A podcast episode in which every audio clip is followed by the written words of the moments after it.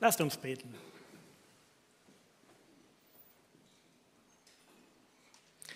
Vater im Himmel, danke für diese Momente der Besinnung und der Ruhe und danke für dein Wort. Gib uns ein Herz für dein Wort und ein Wort für unser Herz. Amen. Liebe Gemeinde, am heutigen Ewigkeitssonntag spricht ein Prophet zu uns aus dem Buch Hosea und er möchte uns dadurch trösten, wachrütteln und auch zu uns sprechen. Wir hören auf Hosea 6, die Verse 1 bis 6. Auf und lasst uns zurückkehren zum Herrn, denn er hat gerissen und er wird uns heilen. Er hat geschlagen und er wird uns verbinden. Nach zwei Tagen wird er uns beleben, am dritten Tag wird er uns aufrichten. Und wir werden leben vor ihm. So lasst uns ihn erkennen, lasst uns jagen nach der Erkenntnis des Herrn. So sicher wie die Morgenröte bricht er hervor. Und er kommt zu uns wie der Regen, wie der Spätregen herabfällt auf die Erde. Was soll ich machen mit dir, Ephraim? Was soll ich machen mit dir, Judah? Eure Treue ist wie eine Wolke am Morgen und wie der Tau, die bald verschwinden. Darum habe ich zugeschlagen durch die Propheten, habe ich sie umgebracht durch die Worte meines Mundes. Dein Recht aber bricht hervor als Licht.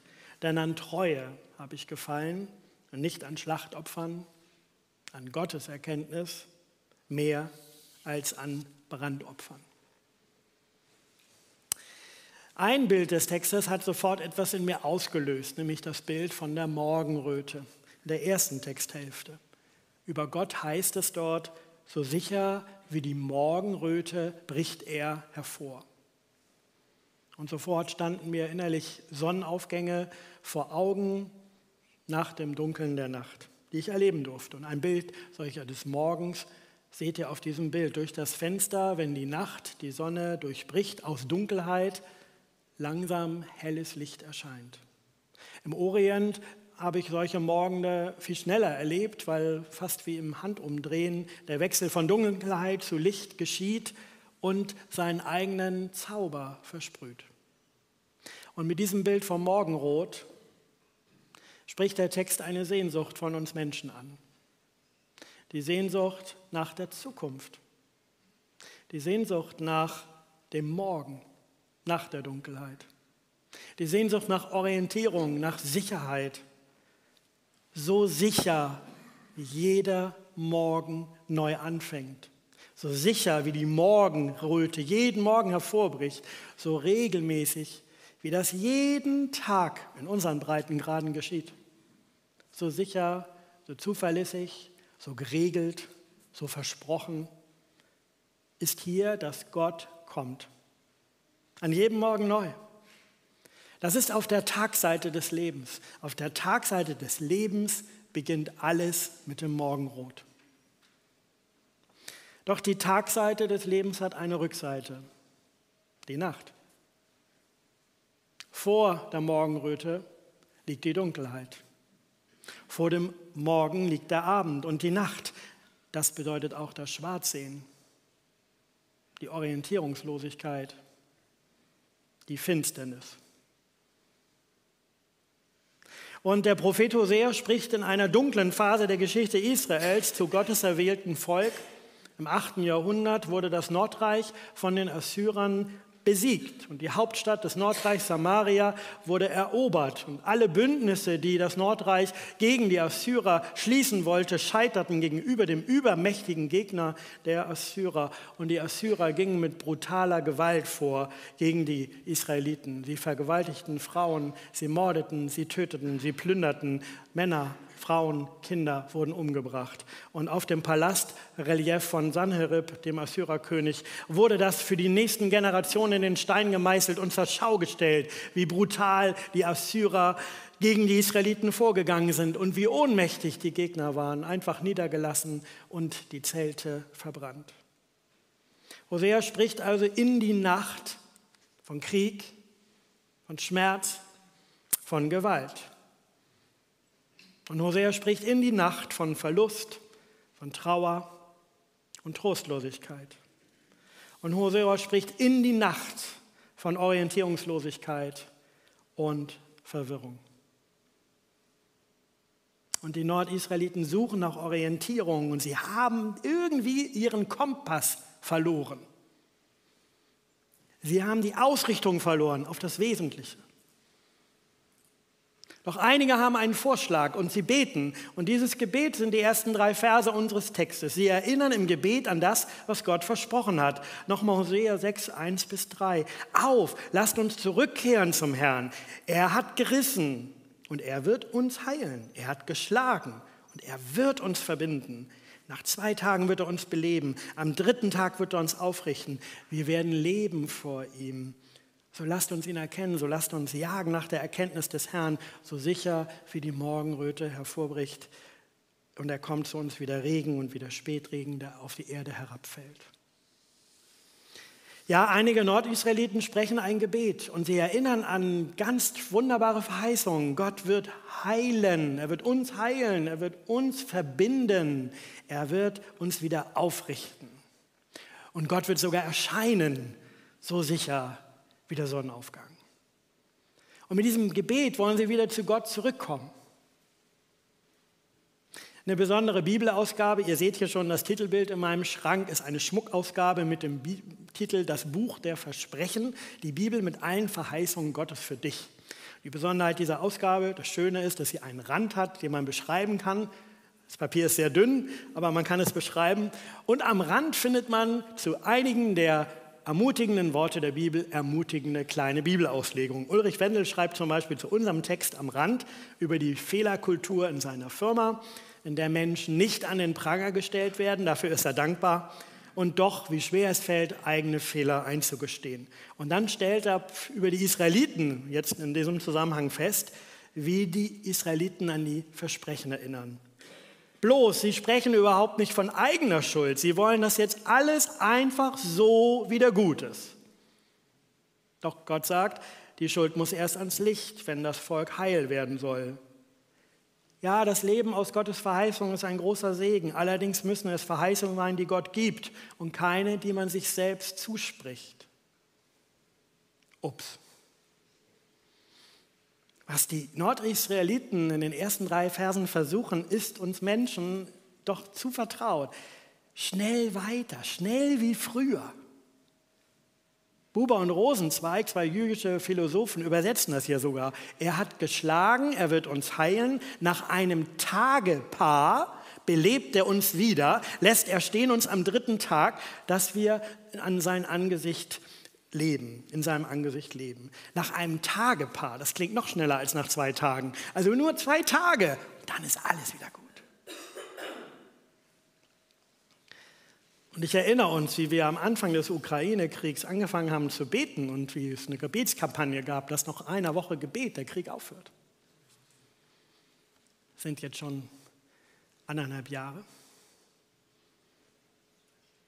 Und ich bin stolz auf die Leute, die weiter das Gebet anbieten, wenn man das sein darf, dass man stolz auf Menschen sein darf, die weiter beten. Aber es ist nicht manchmal so schnell.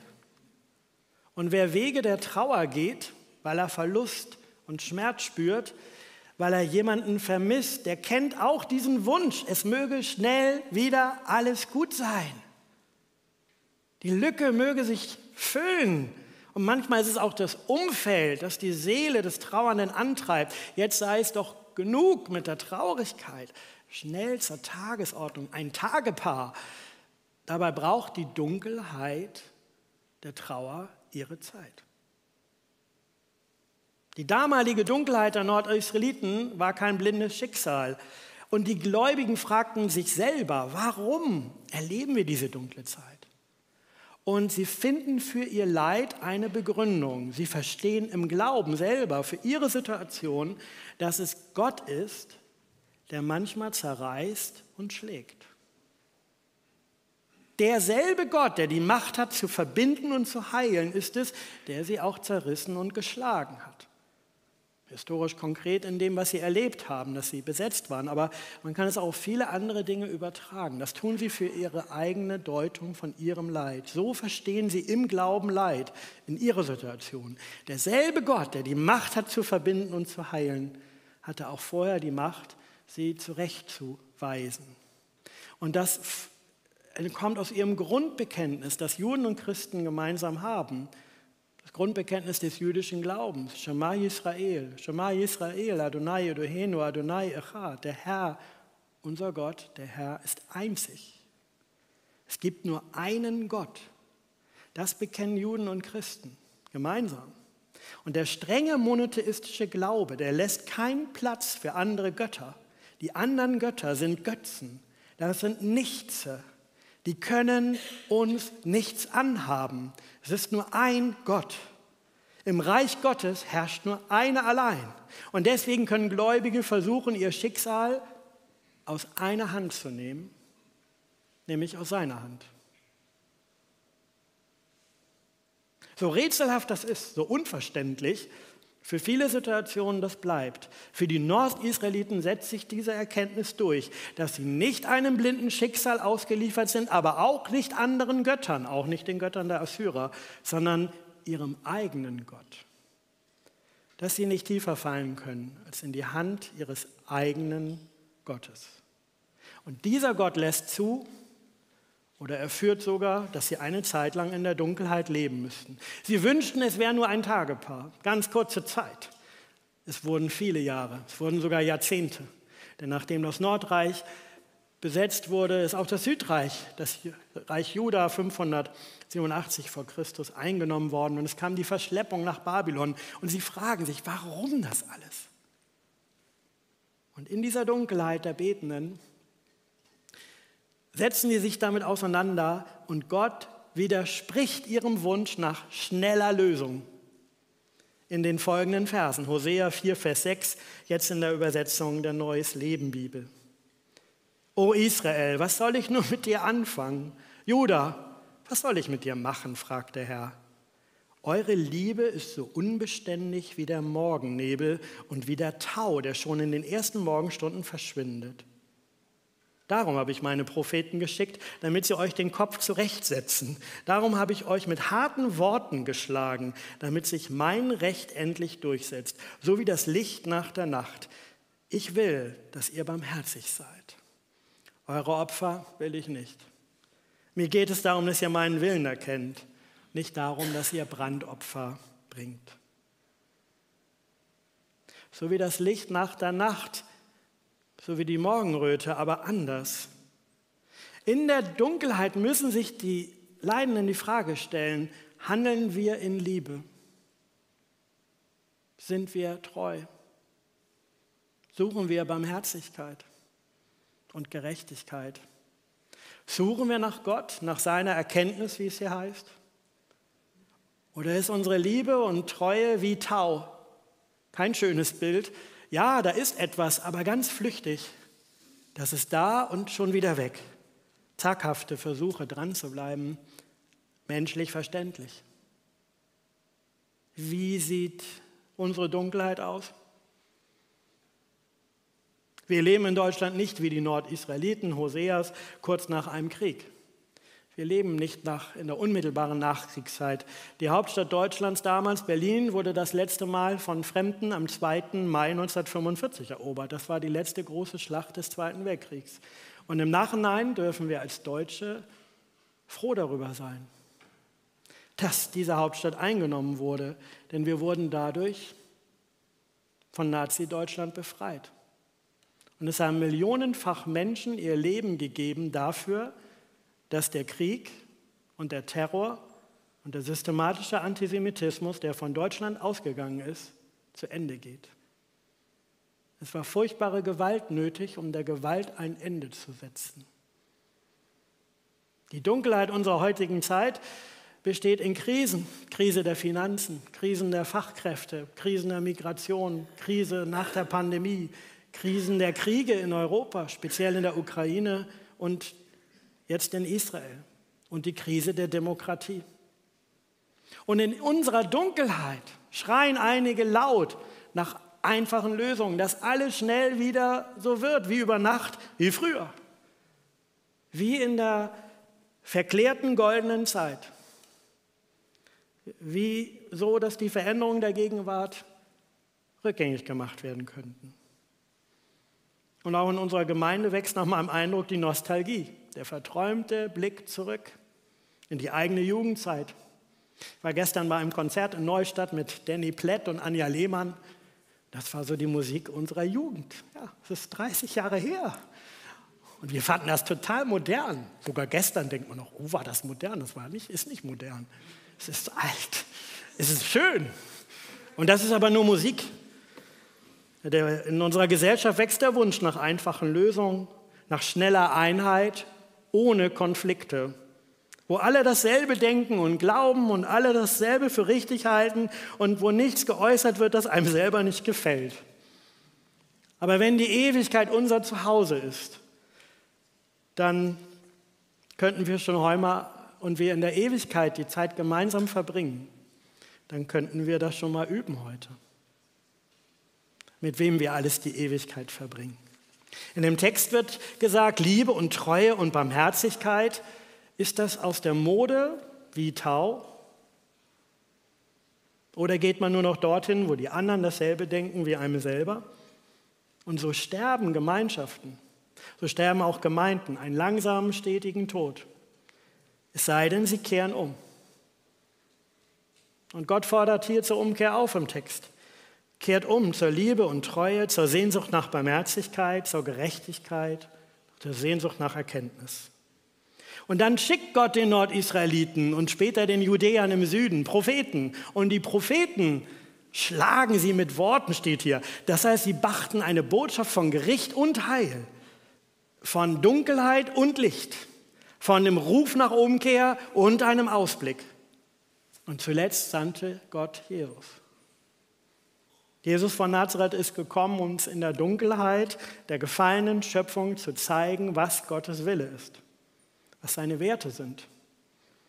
Und Jesus von Nazareth ist gekreuzigt worden für die Polarisierung, gekreuzigt worden für das Missverstehen, gekreuzigt worden für die Polemik einer gegen den anderen, gekreuzigt worden für den Egoismus der ausgrenzenden Gruppen und das Gruppendenken. Ein alter Rabbiner fragte einst seine Schüler, wie man die Stunde bestimmt, in der die Nacht endet und der Tag beginnt. Wann ist denn das Morgenrot? Ist es, wenn man von Weitem einen Hund von einem Schaf unterscheiden kann? fragte einer der Schüler. Nein, sagte der Rabbiner. Na, ist es, wenn man von Weitem einen Dattel von einem Feigenbaum unterscheiden kann? fragte ein anderer. Nein, sagte der Rabbiner. Aber wann ist es denn jetzt? fragten die Schüler. Der Rabbi antwortete, es wird Tag, wenn du in dem Gesicht irgendeines Menschen das Gesicht deines Bruders und deiner Schwester erkennen kannst.